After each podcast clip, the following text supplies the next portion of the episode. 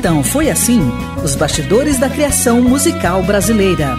Um programa que desvenda a gênese de músicas que marcaram época e que revela sentimentos, emoções e situações vivenciadas pelos autores e compositores no momento da criação. Um programa repleto de informações e curiosidades sobre as relações de parcerias e os processos criativos musicais. Produção e apresentação: Rui Godinho. Beleza! É tudo isso e muito mais eu quero convidar você para 60 minutos de puro prazer. Isso porque é sempre um grande prazer falar sobre música brasileira e é sempre uma delícia estar na companhia de amigos.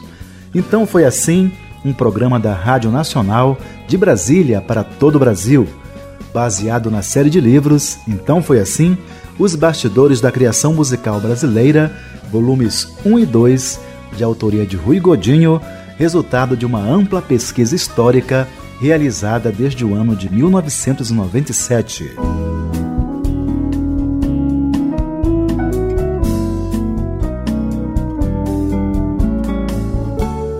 Os irmãos paulistanos, cantores, compositores e instrumentistas Jean e Paulo Garfunkel, embora tenham mais de 20 anos de carreira artística e já terem sido gravados por Elis Regina Zizi Posse e Margarete Menezes.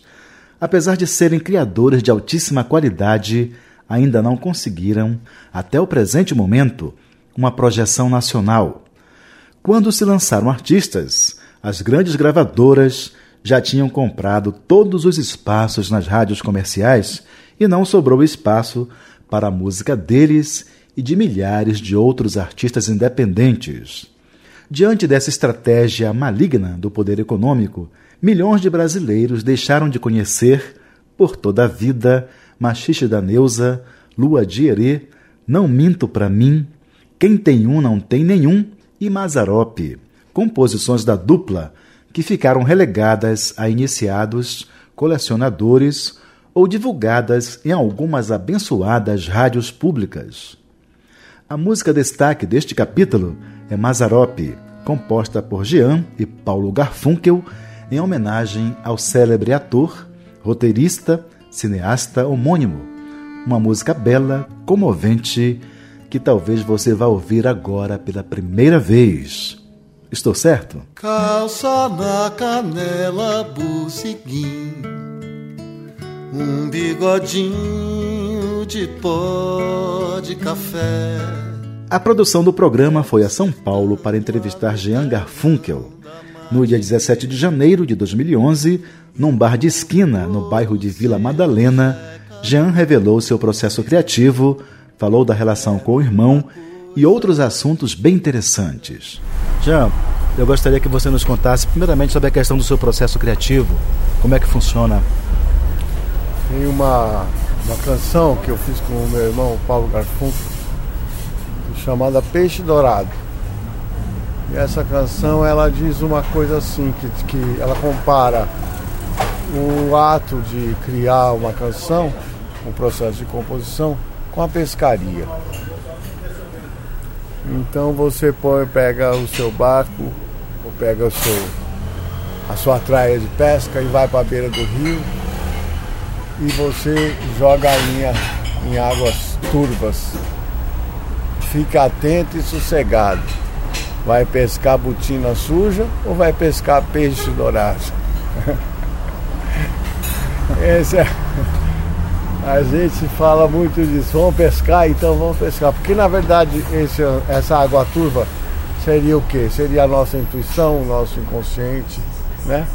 A nossa inspiração, enfim. Tudo aquilo que a gente tem dentro da gente e que ainda não está revelado. Né? E a criação nada mais é do que, do que trazer à tona, do que revelar. Então a, a, a composição estaria para o caniço, né? Assim posso dizer que o meu violão é uma vara de pescar. Né? E a canção, esse peixe dourado que a gente procura sempre, seria o peixe. O peixe que a gente pega. Às vezes não pega nada, às vezes pega uma botina suja mesmo. Jean fala agora do seu principal parceiro, Paulo Garfunkel, com quem criou centenas de músicas e centenas de jingles publicitários, inclusive, mais recentemente, o feito para a campanha da candidata Marina Silva. O Paulo Garfunkel é uma relação bem peculiar. Eu tenho outros parceiros onde a coisa é mais menos atípica. Com o Paulo é, é, é muito assim, a gente parte de uma ideia juntos e aí a gente discute o tempo todo, aquelas coisas de irmão. Porque eu sou o irmão mais velho, ele é o irmão mais novo, e a gente discute, a gente entra até na.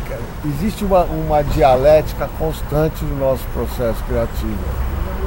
Porque ele, ele é muito racional e eu sou muito passional. Então, além, além da falta de cerimônia que só dois irmãos teriam para discutir desse jeito, ainda tem uma. Tem um jeito diametralmente, diametralmente oposto de olhar para a vida. A gente olha para a vida e sente a vida de maneira completamente diferente. Pastor é bom. Eu sou da noite, eu gosto. Ele é do dia. É. Eu gosto de festa, ele gosta de tranquilidade. E assim várias coisas. Eu, eu sempre chego atrasado em todos os meus compromissos, ele chega sempre pontualmente na hora, se não um pouco antes. Enfim, e daí ele é Capricórnio eu sou Leonino. Então existe uma diferença assim. Agora, isso no processo criativo é muito interessante, porque a gente começa a, a fazer esse jogo um com o outro, né? Quer dizer, eu sempre puxando mais para o lado passional e ele puxando mais para a coisa da palavra exata, da coisa certa. Ele chega a ser machadiano às vezes. E aí, no meio do caminho, às vezes a coisa inverte. Às vezes eu estou fazendo o papel dele e ele está fazendo o meu. Agora, toda canção que a gente faz é muito ela é muito trabalhada, o processo é, é discutido, é burilado. Tem sempre uma coisa assim, ó, você quer botar aí só porque a ideia é sua? Não, você tem que provar que essa ideia é boa. Aí em geral eu faço a melodia mais fluentemente porque toco o violão, mas ele também faz melodia porque toca a flauta. E aí a gente faz a letra junto. Aí, às vezes, muitas vezes eu tenho uma melodia pronta e mostro para ele, ele gosta ou não. Muitas vezes ele quer dar um, arrumar aqui um pouquinho ali, um pouquinho colar. E aí a gente vai burilando essa coisa da letra. Essa coisa da letra. É, mas quem não for da família não aguenta assistir esse processo, porque é um é um ping-pong, ping-pong, parece um jogo de ping-pong até a hora que ficar pronta. Na sequência, Jean Garfunkel contou as histórias de como surgiram diversas canções.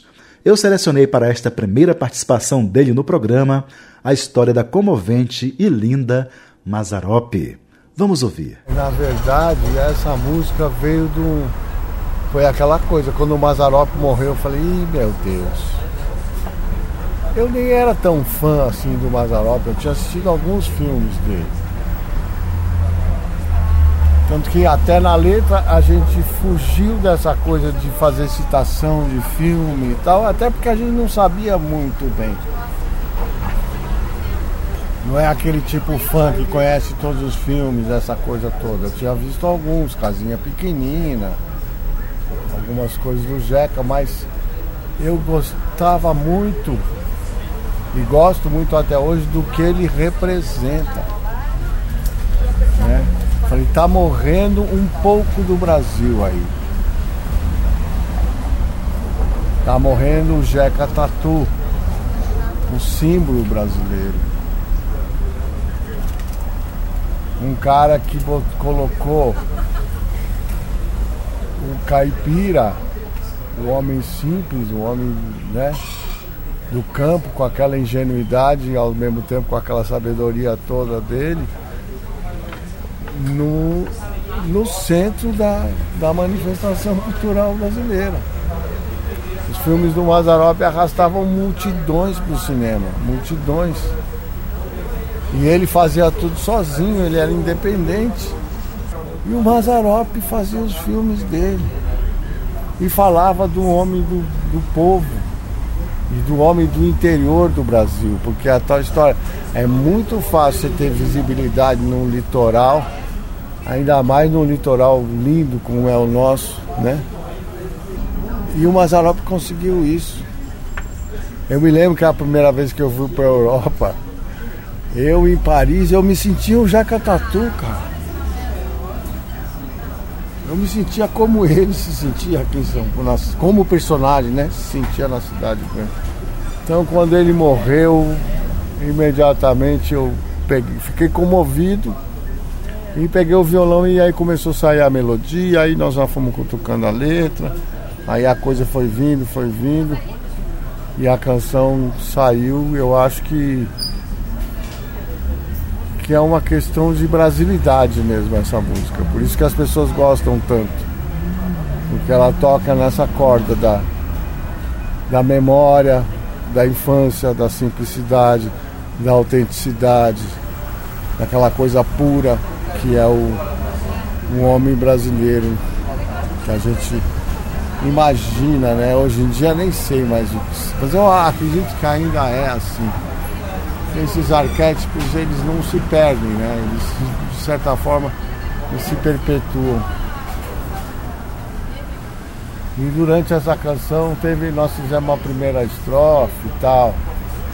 Eu me lembro que eu, nós demos a canção como acabada quando terminou a primeira estrofe. Eu achava que não precisava falar o nome dele explicitamente na letra, porque era uma figura tão tão emblemática que no nome dele talvez não fosse tão necessário. Talvez ficasse bonito a sutileza de não colocar o nome. E eu mostrei essa música para o Sérgio Reis na época. E ele não gravou, mas ele me falou, pô, por que, que você não põe um, um nome dele na música? Falei, mano, não precisa, todo mundo sabe de quem que eu tô falando. Ele falou, é, mas é, música caipira não tem essas coisas, não. Música caipira, os caras falam tudo que tem que falar. Fiquei pensando, falei, pô, é mesmo. Aí voltei lá pro Magrão. O meu irmão, é, ó, o Sérgio Reis falou isso, eu fiquei pensando, acho que tá, ele tem razão. Aí a gente. O Magrão tem, tem uma, uma cabeça. O Magrão é o Paulo Garfunkel, né? Tem uma cabeça muito cinematográfica. Ele, eu penso muito com palavra, ele pensa muito com imagem. E aí ele, ele fez o que eu gosto dessa letra, que é o, a, o, o filme dentro do filme, quando fala. Né, é, saco de pipoca, amendoim, mais a rosinha de braço dado. Aí é um filminho, né? Era nós três, das quatro às seis, no Cine Rock. Era o teu filme, o nosso sonho, Mazarop. Era uma coisa brasileira dando ibope. Porque eu, quando eu falo do homem do interior, assim, é, é um pouco por causa disso. Porque eu, eu acho que no interior a gente ainda fica meio um pouco menos permeável né, a todo esse bombardeio de informação e de cultura de massa que vem de fora. É, o nosso diferencial no mundo hoje é a nossa característica autêntica. Porque shopping center é igual em todo mundo. Calça jeans é igual em todo mundo. Até o rap é igual em todo mundo. Muda, muda a língua, mas o tipo de mensagem, o jeito de cantar, o jeito de dançar é igual em todo mundo. Eu quero ver produzir o Jeca Tatu de novo. né? E todo mundo tinha sacado isso, o Vila Lobos já sabia disso. Por que, que o Vila Lobos fez o que fez com o Irapuru e as cantigas de roda do Brasil? Ele já sabia disso. E o Tom Jobim, com toda a influência que ele tinha da música mundial, da música americana, do Debussy e tudo, ele veio cantar as coisas do Brasil. A gente não valorizar isso aí que é nosso, nós não vamos ter nada nem, nem para vender para os gringos quando eles vierem aqui. Quando você concluiu a composição, quando você deu então por concluída, você e o Paulo concluíram o Mazarop, vocês se emocionaram muito. É, a gente, a gente ficou, porque depois, aí depois que entrou a Rosinha e que entrou o nome do Mazarop, a força que tem no nome, né? A gente ficou muito emocionado. Aí a gente falou, ah, vamos acender uma vela, né? E vamos rezar. Vamos agradecer a Deus essa essa sorte, né, de ter tido essa inspiração, esse momento de fazer essa canção, porque as canções e as ideias estão no ar. Eu podia ter caído, outro, outro podia ter feito. Outro tem, poderia ter pescado, né? Tem tanto pescador, até muito melhor que nós, né? Que podia ter pescado essa coisa, que o peixe caiu, né? Mordeu a nossa isca. Então isso é legal. Você sabe que sem sorte você não faz nada na vida, nem compor, né? Então foi assim que nasceu Mazarop, composição de Jean e Paulo Garfunkel, que vamos ouvir na voz de Jean Garfunkel.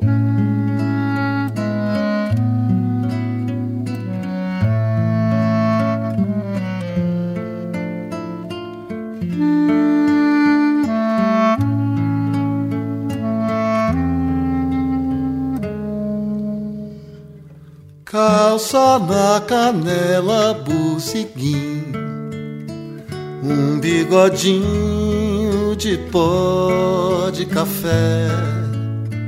Era o sertão lá no telão da matinê. E o povo todo sendo jeca com você.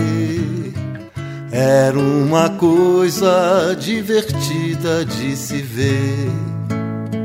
Pra ser um palhaço, um Carlito, um caipira no grande circo da vida, tem que ser louco e não ser. E o povo todo sendo jeca com você. Era uma coisa muito linda de se ver saco de pipoca, amendoim. Mas a rosinha de braço dado era nós três, das quatro às seis, no cine rock. Era o teu filme, o nosso sonho, Mazarope. Era uma coisa brasileira dando ser um palhaço, um Carlito, um caipira no grande circo da vida. Tem que ser louco e não ser. E o povo todo sendo jeca com você. Era uma coisa muito linda de se ver.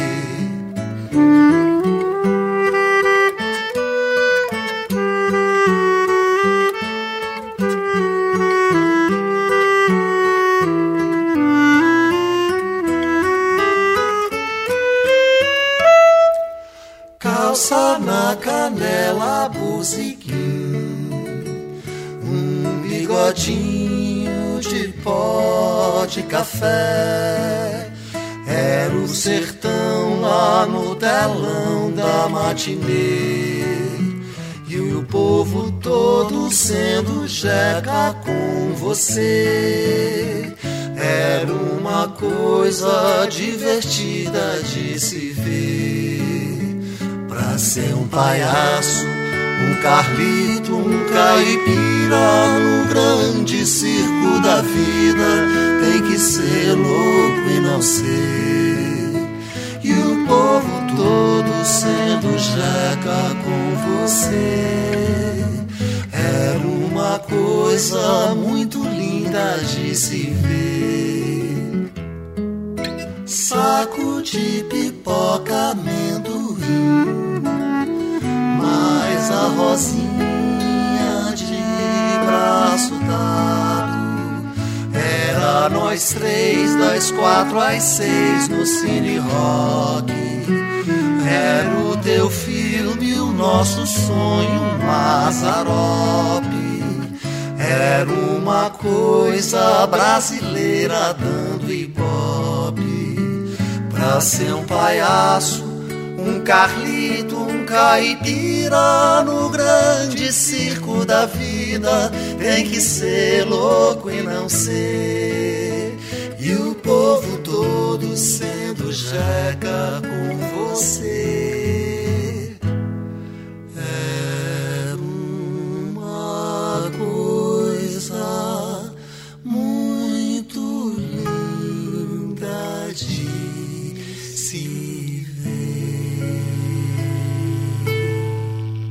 Maravilha! Ouvimos Mazarope, composição dos irmãos paulistas, Jean e Paulo Garfunkel, na voz de Jean Garfunkel. Esta canção está presente no CD compacto duplo, lançado em 2001. Sua história vai estar presente com todos os detalhes no livro Então Foi Assim? Os Bastidores da Criação Musical Brasileira, volume 3, de autoria de Rui Godinho, que sou eu, que está em fase de preparação. Os volumes 1 e 2 estão disponíveis pelo e-mail livro@abravideo.org.br.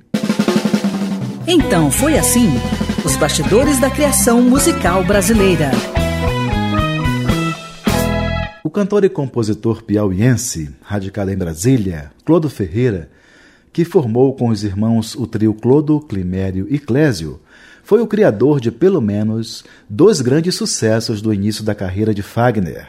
Revelação, em parceria com Clésio, que já foi destaque em programa anterior, e Cebola Cortada, em parceria com Petrúcio Maia, que é o destaque deste bloco.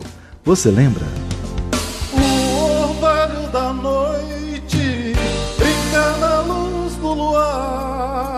Em entrevista a mim concedida no dia 14 de maio de 2009, em Brasília, o carismático Clodo Ferreira me contou em detalhes como foi criado este clássico da música brasileira.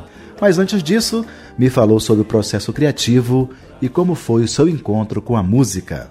Bom, na verdade, ela primeiro encontrou o Clésio o Climério, que eles são meus irmãos mais velhos, né? É, de idade, assim. e, e, eu, eu me lembro ainda, quando eu tinha lá, sei lá, 10, 11 anos, o Clésio e o Climério já tocavam né? Tinha fazer uns pequenos grupos lá em Teresina, no Piauí, e eles tinham também é, algumas músicas feitas. Para mim aquilo não era muito claro, era uma coisa vaga ainda, mas eu percebi que tinha essa atividade dentro de casa, né, da, da minha casa. E então o Clésio e o Climério encontraram a música antes de mim. Eles já compunham, inclusive eu tinha o que eles tinham já eram adolescentes, né? Eu era criança ainda.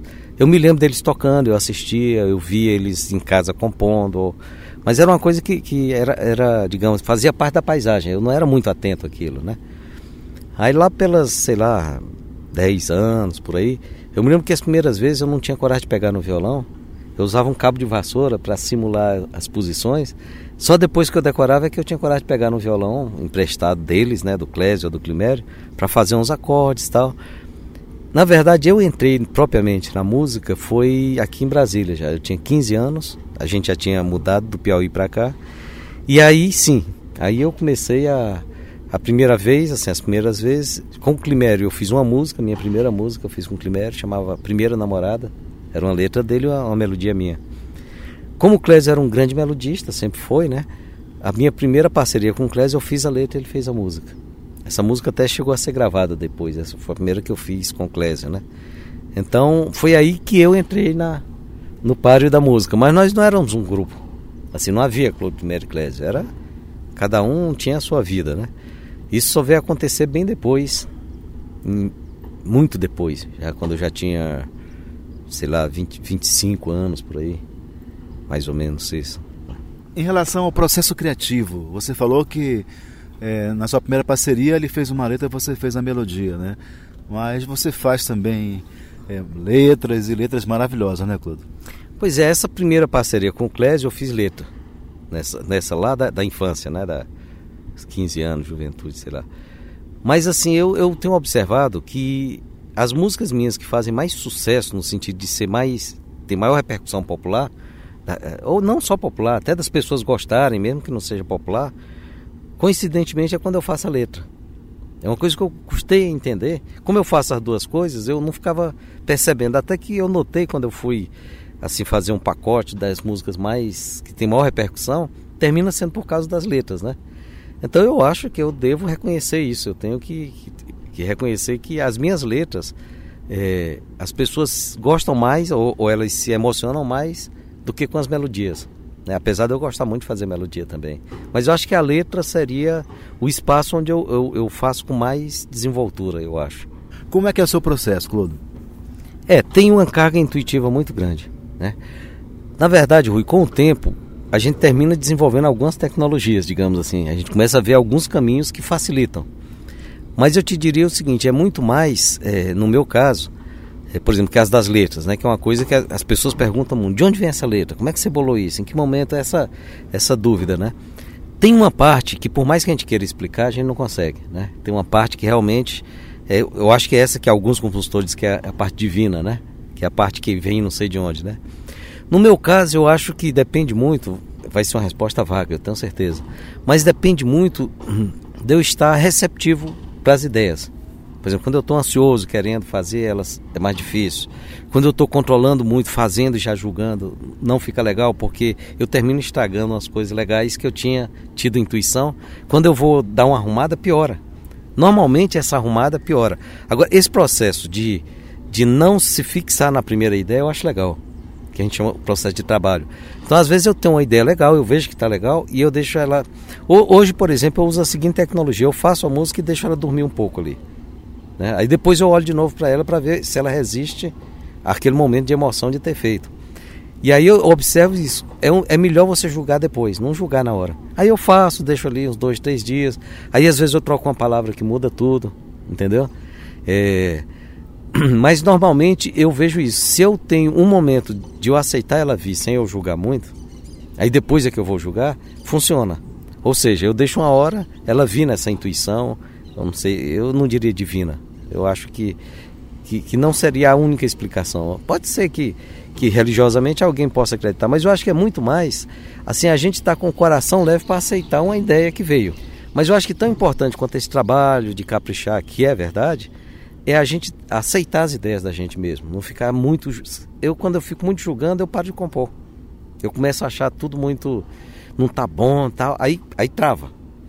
Então eu, eu hoje eu luto muito mais para eu ficar com o coração leve e aceitar as ideias, porque normalmente as ideias simples elas são muito é, não muito sofisticadas, elas são muito claras. Às vezes a gente duvida que ela esteja boa. Nesse ponto o palco é um bom lugar. Você pega uma música, bota no palco, a reação das pessoas é muito sincera. Então termina um show, as pessoas começam a ouvir dar os retornos. Aí é. tem música que você botou ali, de repente todo mundo fala daquela música, né? Então isso acontece, isso acontece de de às vezes a gente só reconhece a música quando ela volta pelos outros. A gente canta, aí quatro pessoas que não se conversaram dizem a mesma coisa. Aí você começa a dizer, pai, tem tá passando alguma coisa que eu mesmo não tinha percebido, né? Então a, a, a resposta é mais essa. No meu caso, claro que o trabalho é importante, mas no meu caso, eu estar leve para aceitar as ideias é para mim o ponto principal. Porque quando eu travo eu fico um tempo sem compor um, porque eu fico vigiando, né? Então muito um juiz muito rígido, né? Então eu acho que eu tenho que fazer isso, deixar as ideias vir e depois arrumar, né? Olha, Cebola Cortada é uma música que eu fiz com Petrúcio Maia, né? É letra minha, mais uma vez, é letra minha. O Petrúcio é, é o compositor, ele faleceu infelizmente, precocemente, né? Mas o Petrúcio é um grande melodista. Eu conheci o Petrúcio, ele já tinha melodias consagradas. Ele era autor de Dorote Lamour, com Fausto Nilo, que é uma obra-prima, né? Ele tinha muita música com o Brandão, que é um grande poeta piauiense que mora no Ceará. Então eu conheci o Petrúcio, assim, o Petrúcio era um, quase um ídolo para mim, assim. Só não era porque era muito próximo de, de idade, convivência e tal. Mas é uma pessoa que eu admirava muito. E quando eu conheci o Petrúcio, ele a gente ficou muito amigo, assim, muito imediatamente. O Petrúcio era uma, uma pessoa especial, era uma pessoa muito diferente. Era um homem sem malícia nenhuma, um cara sem é, nenhum sentimento ruim. Eu não encontrava no Petrúcio nem competitividade, nem nada. Era uma, era uma pessoa anormal, digamos assim. Era uma pessoa anormal. Ele era quase desumano nesse sentido de ser uma pessoa. Inclusive, eu achava ele muito frágil, muito desprotegido, porque ele, ele se entregava a tudo. Assim. E eu muito encantado assim com a figura dele e com as músicas também, né?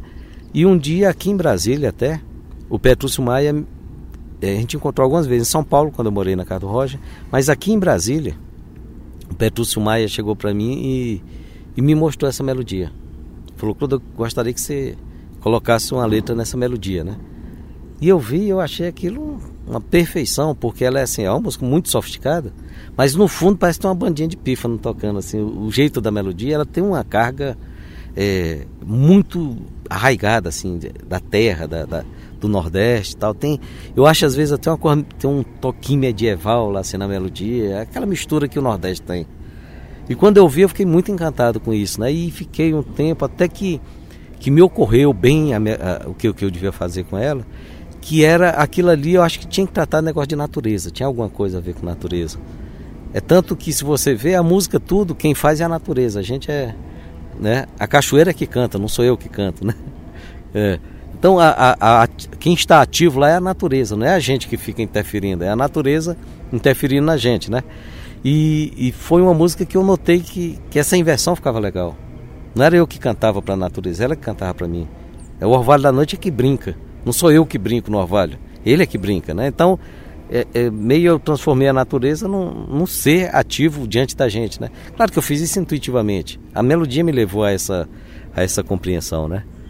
Um detalhe assim engraçado, interessante que dessa música é que o único verso, tem um verso que não é assim, que foi até um verso que quando eu estava fazendo a letra, o Climério sugeriu que eu botasse a cacimba barrenta, né?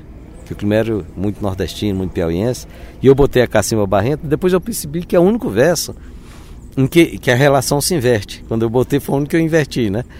Mas eu acho que assim, a história dessa música é muito isso. Eu acho que a melodia continha essa informação. Foi uma coisa que, quando eu ouvi a melodia, eu falei: essa música tem a ver com natureza e não a natureza descritiva, a natureza viva, a natureza. É, uma força da natureza, né? Então, para mim foi fácil. Foi eu, eu me permiti deixar as coisas virem dessa forma, né? E, e, o engraçado, Rui, é que depois, já próximo de falecer o Petrúcio, ele realmente deu uma guinada na vida dele e ele passou a ser uma pessoa quase um, um ecologista. Assim, as últimas músicas do Petrúcio, não comigo, até com outras pessoas, já era. Parece que é Cantos do Planeta Terra, um nome assim, o último disco que ele fez, que é até um disco póstumo, porque ele foi gravado, ele começou a gravar e faleceu. Mas o Petrúcio estava uma pessoa assim altamente ligada a isso. Então eu acho que aquilo no fundo, aquela melodia já trouxe essa, é tanto que nesse último disco eu fiz uma música com ele chamada Atmosfera. Que, é, que, eu, que eu falo que a gente precisa de atmosfera para viver, né? De clima, nos dois sentidos, de clima e clima, né? A gente precisa de atmosfera para viver, né? E eu acho que isso vem muito do Petrúcio. Eu tenho, eu tenho a impressão que não foi uma conversa, não foi ele que me disse, mas eu percebia essa, essa proximidade dele com, com com essa coisa da sabedoria da natureza, digamos, que a gente pode, da sabedoria que a gente tem se observar a natureza, né? Então, eu acho que Cebola Cortada é isso, ela tem essa é outra música muito resistente. É, uma, é outra música que, por exemplo, ela não foi um sucesso como revelação do ponto de vista comercial.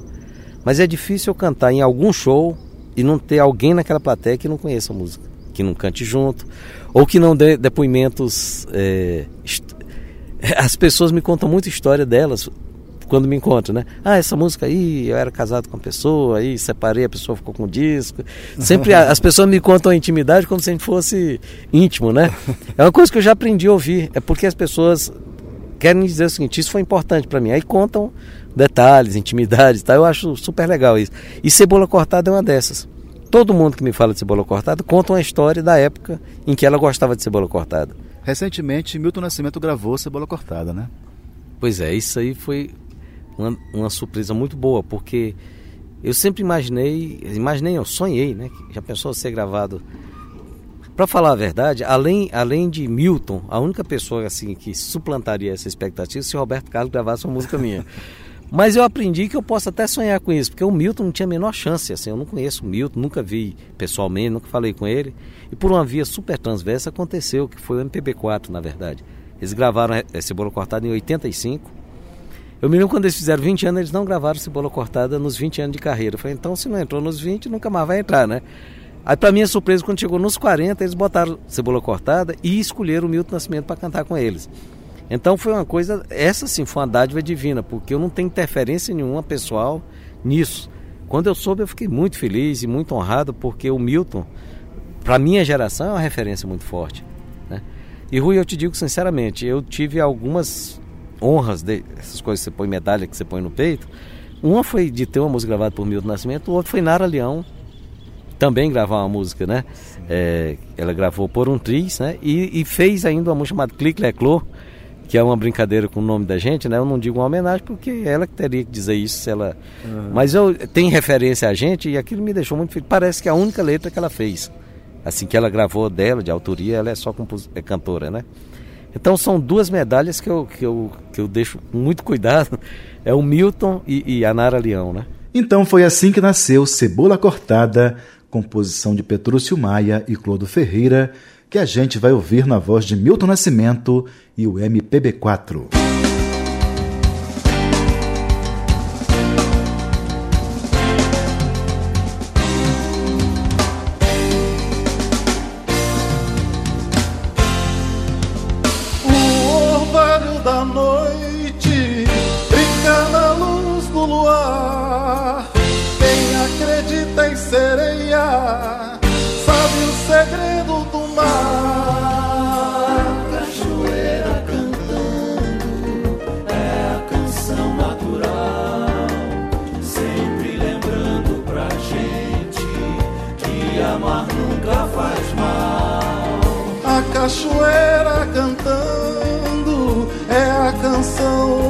Natural, sempre lembrando pra gente que amar nunca faz mal. Teu amor é cebola cortada, meu bem, que logo me faz chorar. Teu amor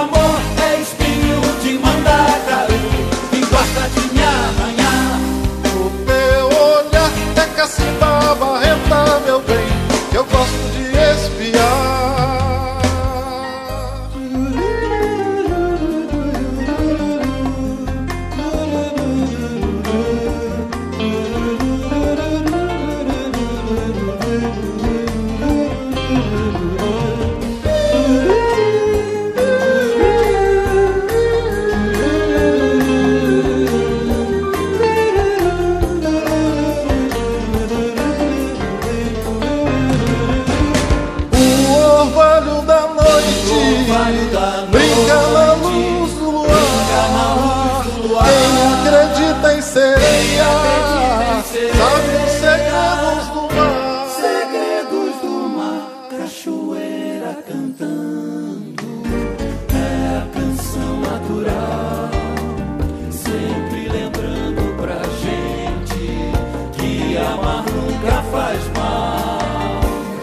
Cachoeira cantando é a canção natural, sempre lembrando pra gente que amar nunca faz mal.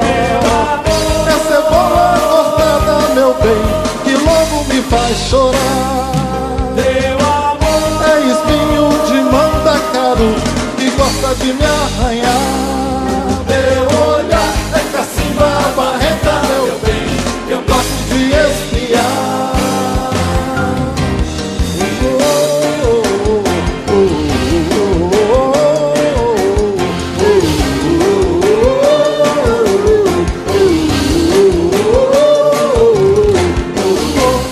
Maravilha!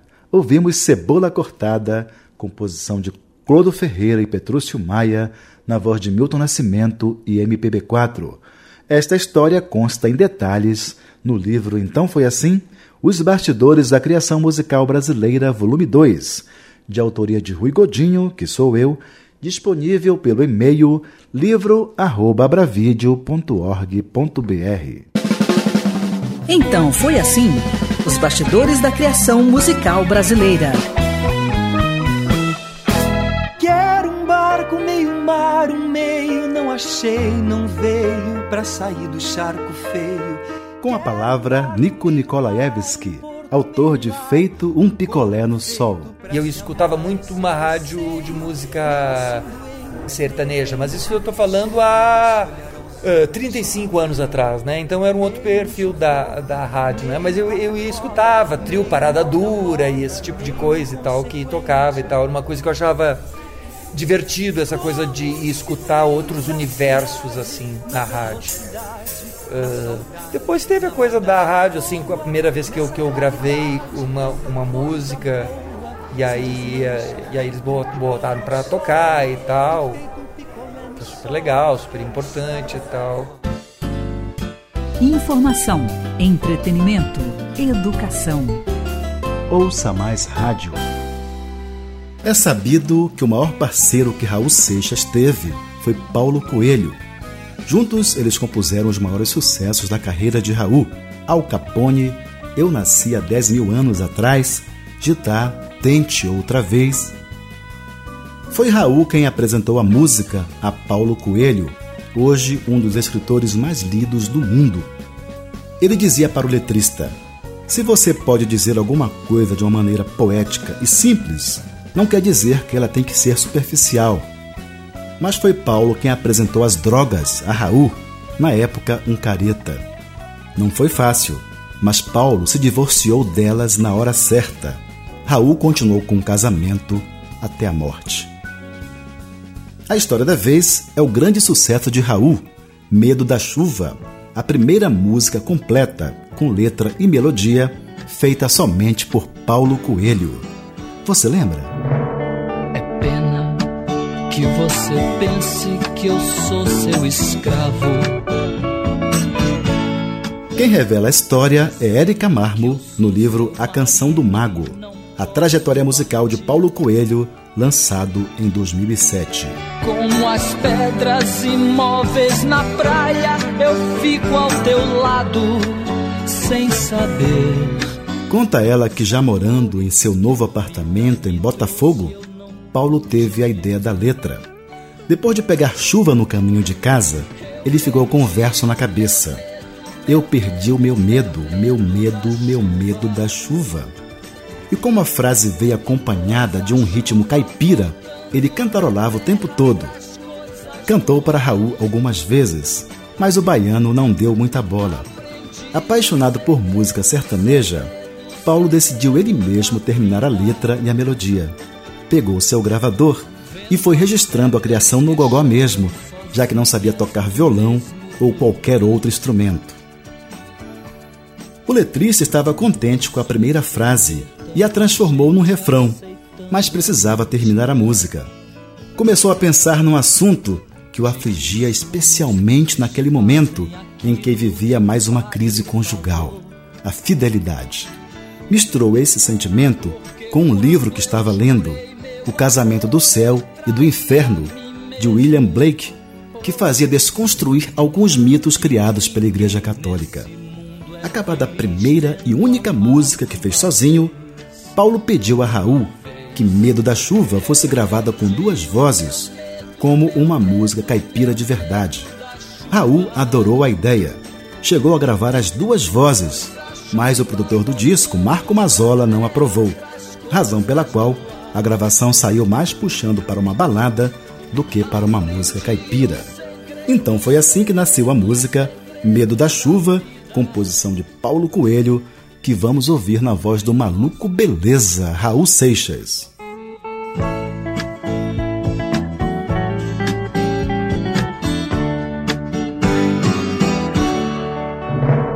É pena que você pense que eu sou seu escravo. Dizendo que eu sou seu marido e não posso partir como as pedras imóveis na praia, eu fico ao teu lado, sem saber dos amores que a vida me trouxe, eu não pude viver. Eu perdi o meu medo, meu medo, meu medo da chuva. Pois a chuva voltando pra traz coisas do ar. Aprendi o segredo, segredo, segredo da vida. Vendo as pedras que choram sozinhas no mesmo lugar. Eu não posso entender tanta gente aceitando a mentira sonhos desfazem aquilo que o padre falou. Porque quando eu jurei meu amor, eu traí a mim mesmo. Hoje eu sei que ninguém nesse mundo é feliz tendo amado uma vez. Uma vez. Eu perdi o meu medo, meu medo da chuva. Pois a chuva voltando pra terra traz coisas do ar. Aprendi o segredo, segredo, segredo da vida vendo as pedras que choram sozinhas no mesmo lugar. Vendo as pedras que choram sozinhas no mesmo lugar. Vendo as pedras que sonham sozinhas no mesmo lugar.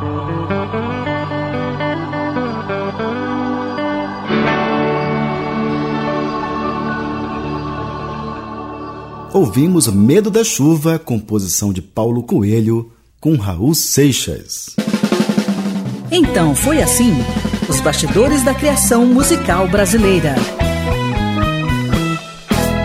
Tá ficando bom, mas vai ficar melhor. Tá ficando bom, mas vai ficar melhor. E tá ficando bom, mas vai ficar melhor. Isso porque quem vai participar do programa de hoje é o pesquisador e radialista Luiz Aiô, que tem um programa chamado Gramofone na Rádio Cultura de Brasília.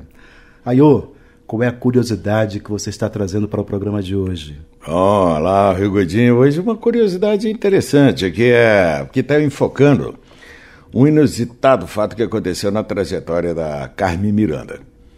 Grande Carmen Miranda, a pequena notável. Exatamente. Ela, a Carmen, ela trocou uma palavra de um verso e impulsionou sua carreira nos Estados Unidos. Isso porque o Lee Schubert veio ao Brasil para assistir a apresentações da Pequena Notável, que estava na época acompanhada pelo Banda da Lua, no Cassino da Urca, lá no Rio de Janeiro. O empresário gostou, contratou a cantora e seus acompanhantes para uma temporada de shows em solo norte-americano.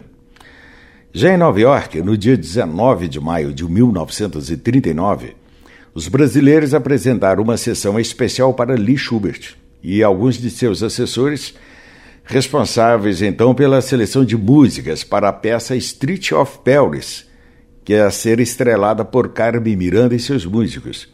E foi aí que aconteceu essa curiosidade. A rumba Sophie America Way, composta por Jimmy McHugh e Al Dubin, versão de Luiz de Oliveira, foi uma das músicas selecionadas para o espetáculo. Ao interpretá-la, Carmen, sem querer, trocou a palavra Sophie por Souce e provocou uma onda de riso nos presentes. Ela não sabia inglês e, curiosa, quis saber o motivo das gargalhadas.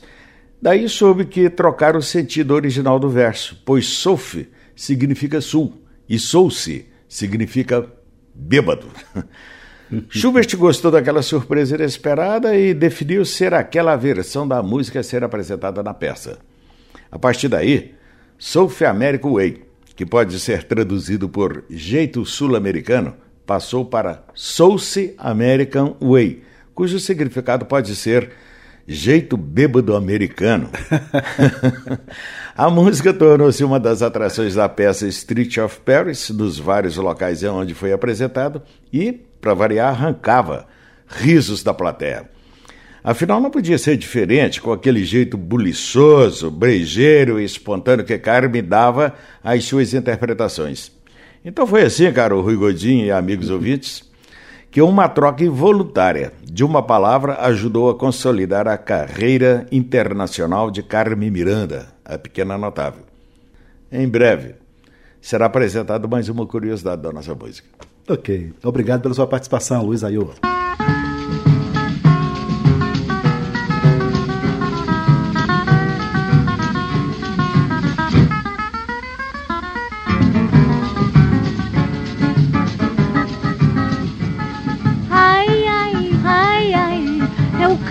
Do pregoneiro que com sua harmonia traz alegria em salsa americano. hein?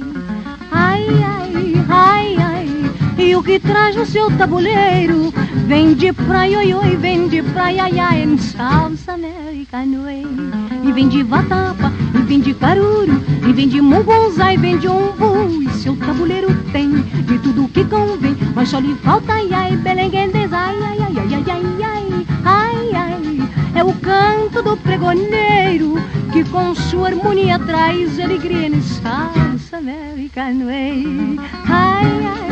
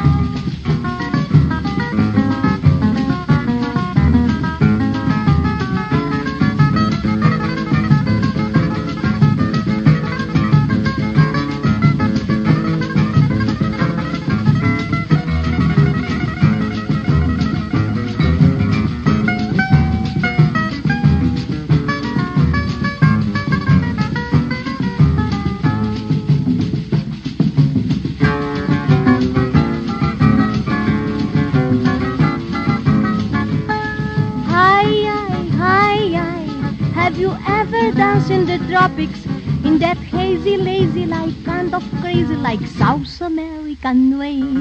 Hi, hi, hi, hi. Have you had a fish in the moonlight?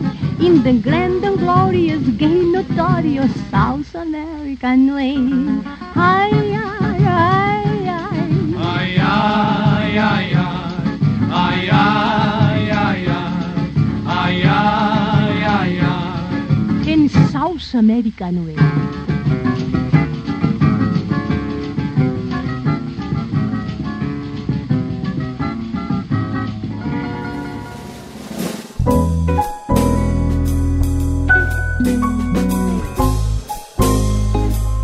Pois é, subiu a placa de um minuto.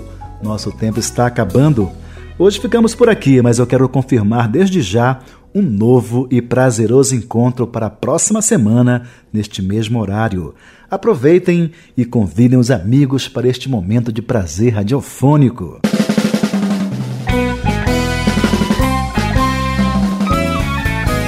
Assistente de produção, Ana Cândida Pena. Gravação, edição e montagem, equipe da Abravídeo. Trilha sonora, hino ao músico, uma composição de Chocolate e Nancy Vanderlei, interpretado por José Cabreira, teclados e arranjos. Alberto Salles, guitarra, Oswaldo Amorim no contrabaixo e Leander Mota na bateria.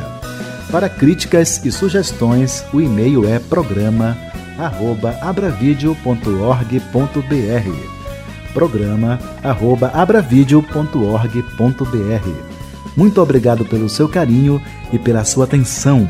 Um abraço de luz. Até lá.